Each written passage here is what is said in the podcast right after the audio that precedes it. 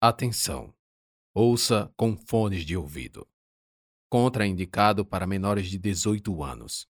Sexo, drogas, linguagem inapropriada e violência.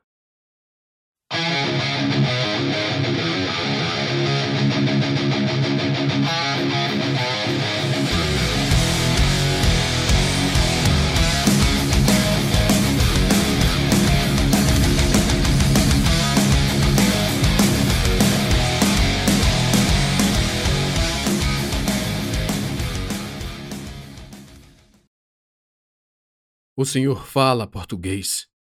Pergunto. Sim. Ele responde seco. Lampião o olha com curiosidade. Talvez esteja imaginando como um papa é capaz de invocar um demônio. Estamos do lado de fora da Capela Sistina. Papa Honório é sério. Tem um rosto limpo, sem barba nenhuma. Uma face gorda, papadas que escondem o queixo, olhos caídos, orelhas grandes e flácidas. Cansa-se de ficar apenas nos fitando e diz: Malditos mouros. Fala olhando apenas para Lampião e percebe o tom de insulto.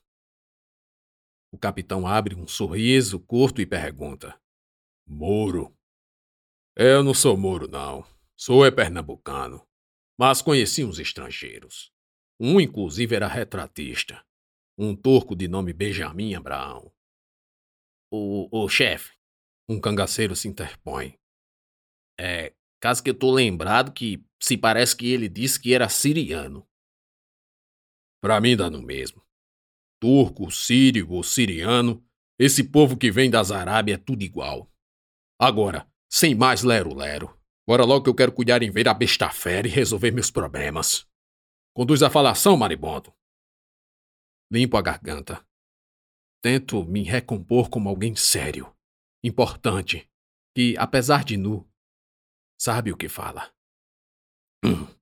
É, senhor Papa, queremos o Grimório. Vocês invadiram o lugar mais sagrado desse mundo, a casa de Deus, a tumba de Pedro. Molestaram nossas preciosas relíquias, vocês feriram os servos do Senhor. Vocês, escória da humanidade, acham que podem chegar aqui e pedir o que quiserem. Engulo seco. É só o Grimório. Não existe tal Grimório! Ele grita. Um urro que me faz tremer, e sua voz ecoar pelas naves da basílica. Olho para Lampião que com incomum tranquilidade fala. E agora, maribondo? Será que ele está escondendo tal livro aí? Ou será que essa história toda não passa de balela? Conversa para boi dormir. Preciso contornar a situação. Viemos até aqui, e desistir assim não parece uma opção. Sem saber o que fazer ou o que dizer, olho para Rafael, meu amigo apreensivo assim como eu, se interpõe, vai ao Papa e fala: Queremos ter uma uma reunião com Satanás.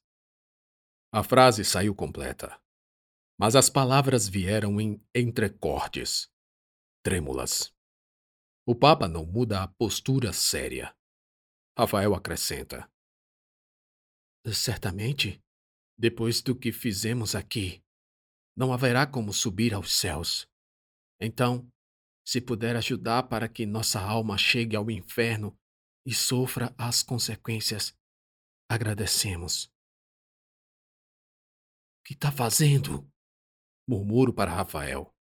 A ideia me parece uma loucura, já que o tempo todo ele quis exatamente evitar ir para o inferno. Além disso, nosso objetivo era invocar o diabo e perguntar aqui no limbo sobre a existência do contrato. Fico intrigado, sem entender, mas Rafael não me responde. Continua esperando a resposta do Papa. Bum! Parece que temos um arrependido aqui. Sua Santidade se desarma. Olha para Lampião e pergunta: É seu desejo também ir ter com o diabo? Assuntos inacabados. O capitão responde: E assim seja. Papa Honório começa a andar, sem dizer mais nada. Todos o seguem. Por que fez isso? Pergunto a Rafael, que razoavelmente responde. Mesmo que exista o livro, você acha mesmo, depois dessa bagunça toda, que o Papa ia entregar a gente? Realmente não há o que se discutir quanto à estratégia. Pelo menos não vejo outro modo. Lampião poderia usar da força, ameaçar destruir tudo. Ainda assim, não haveria garantia do sucesso, porque nem sabemos se o livro existe. Finalmente, se o Satanás guarda um contrato, de nada adianta fugir. O resto é rápido. Nem dou conta do que se passa e por onde passamos, imaginando um encontro com uma entidade que, em vida, nunca pensei que existisse. Após alguns passos, idas e vindas pelos corredores, damos numa porta dupla de alumínio, em cima da qual há um mostrador digital de fundo escuro e um 3 em vermelho. Na verdade, é um elevador. O Papa se aproxima da porta, aperta um botão ao lado, recua alguns passos e coloca as mãos dentro das mangas opostas do braço da túnica. Aguarda. Os números no mostrador começam a diminuir. Baixa até o 1. E um som de bip anuncia a parada do elevador no nosso andar.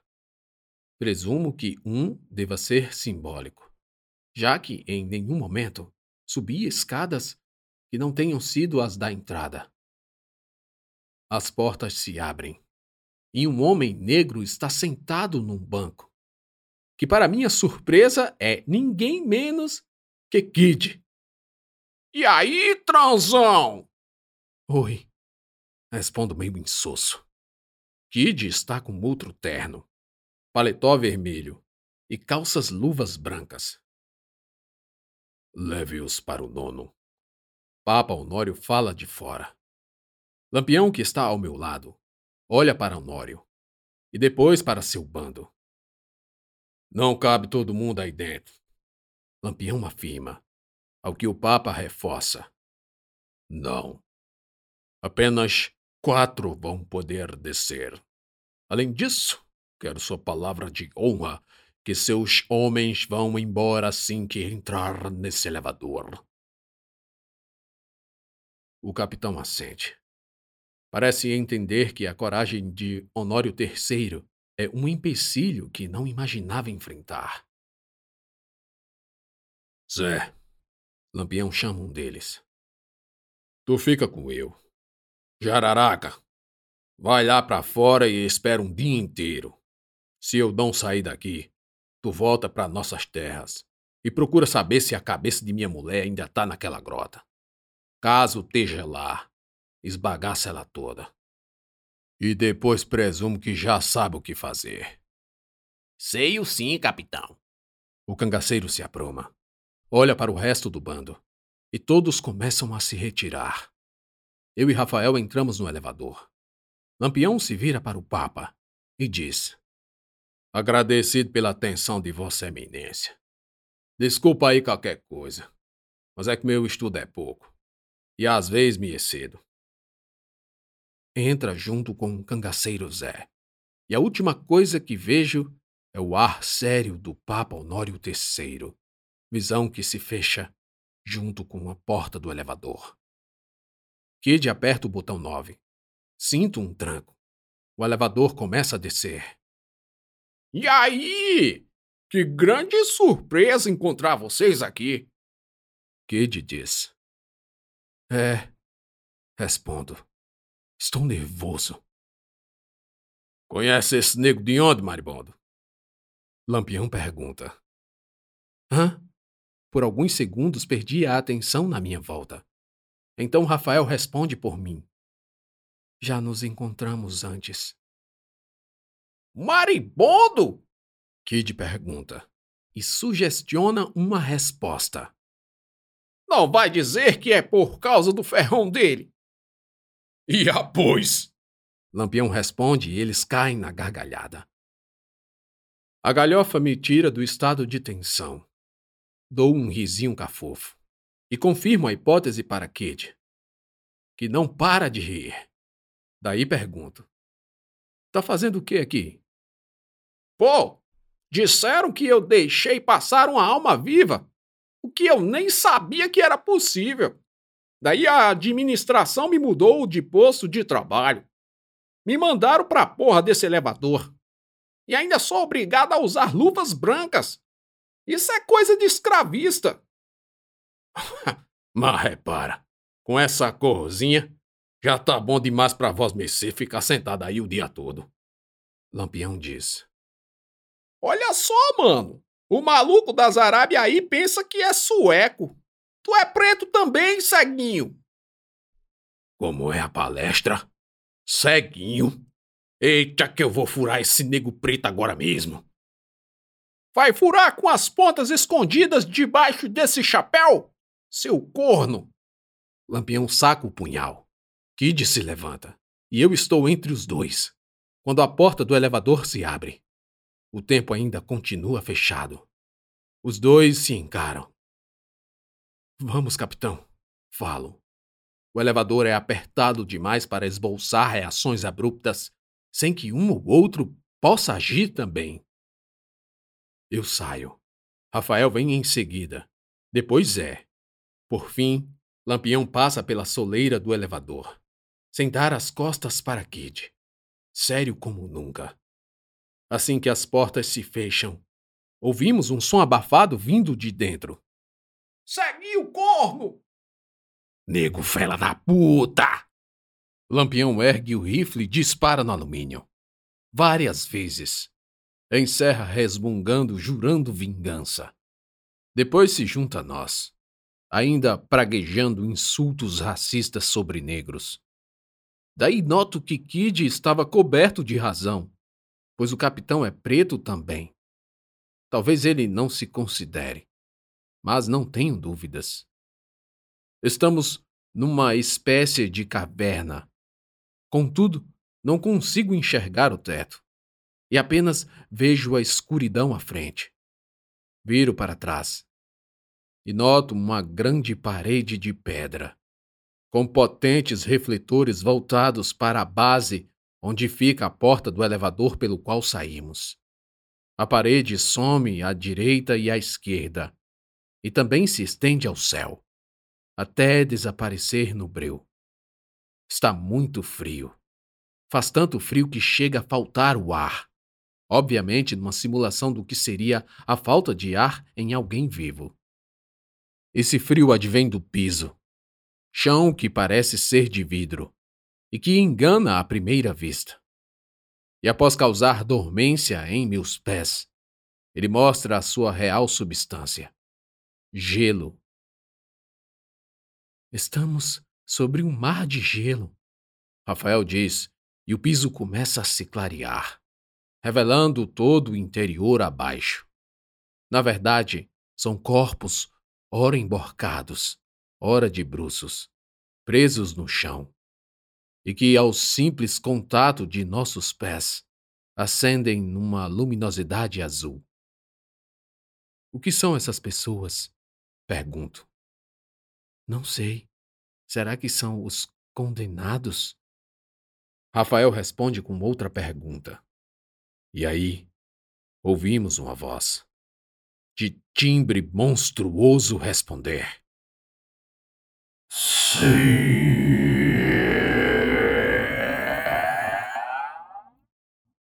A voz é grave, rouca, fria, cheia do eco de outras dúzias de vozes aflitas e que parecem vir de todos os lados, nos envolvendo, esfriando nosso corpo ainda mais. Tremo de medo. O piso ganha mais luminosidade, que se expande à nossa frente e aos lados, acendendo aos poucos o arauto da voz. É o Satanás. Rafael indaga se encostando em mim. Sinto pavor. E da mesma forma forço meu corpo ao dele. Depois, nós dois, sem nos combinarmos, corremos para trás de Lampião, que se mantém firme. Visitantes dos outros mundos? A voz se impõe, e na mesma hora, o deslocamento de ar de um bater de asas assopra as partículas de pó que nos esfria e quase chega a congelar nossos ossos. A enorme criatura começa a tomar forma, erguendo-se e ganhando altitude no espaço infinito que tem acima de si. Ela não é só enorme, é colossal, do tamanho de um prédio de cinco andares. À medida que a luz artificial vai clareando seu entorno, vejo quatro asas sem plumas, lisas como as asas de morcego, e cuja envergadura cobre um campo de futebol. As batidas ritmadas de tais asas reduzem ainda mais a temperatura. A cabeça do monstro, agora cheia de cores e detalhes, tem três faces, seis pontas seis olhos que derramam lágrimas e três bocas que espumam sangue. Duas dessas, duas dessas devoram cada qual um homem, uma figura que não consigo identificar. A face do centro está nos vendo, nos mirando à distância do seu braço, um guindaste de carne e músculo. O que querem? Mortais. Ficamos em silêncio, enforcados pelo nó do medo. Vou devorar a todos. Vai! Ah, pois comece devorando chumbo, gaiudo! Lampião diz, e dispara contra a besta, que ri alto com todas as bocas. Uma gargalhada que se espalha para todos os lados com as ondas sonoras. Silence, imbecile! Alguém ao nosso lado grita, e o demônio de asas se encolhe imediatamente. Viramo-nos todos, e há um homem, alto, branco, com um terno azul, um colete igualmente azul e uma camisa social branca, em cujos punhos reluzem abotoadoras douradas. Désolé, pardon, quand je peux de l'enfant a besta fala para o homem de terno. Estamos todos sem entender nada do diálogo dos dois. O homem então se dirige a nós. Há um belíssimo anel no anelar. Sua gravata verde e amarela parece destoar do restante do conjunto.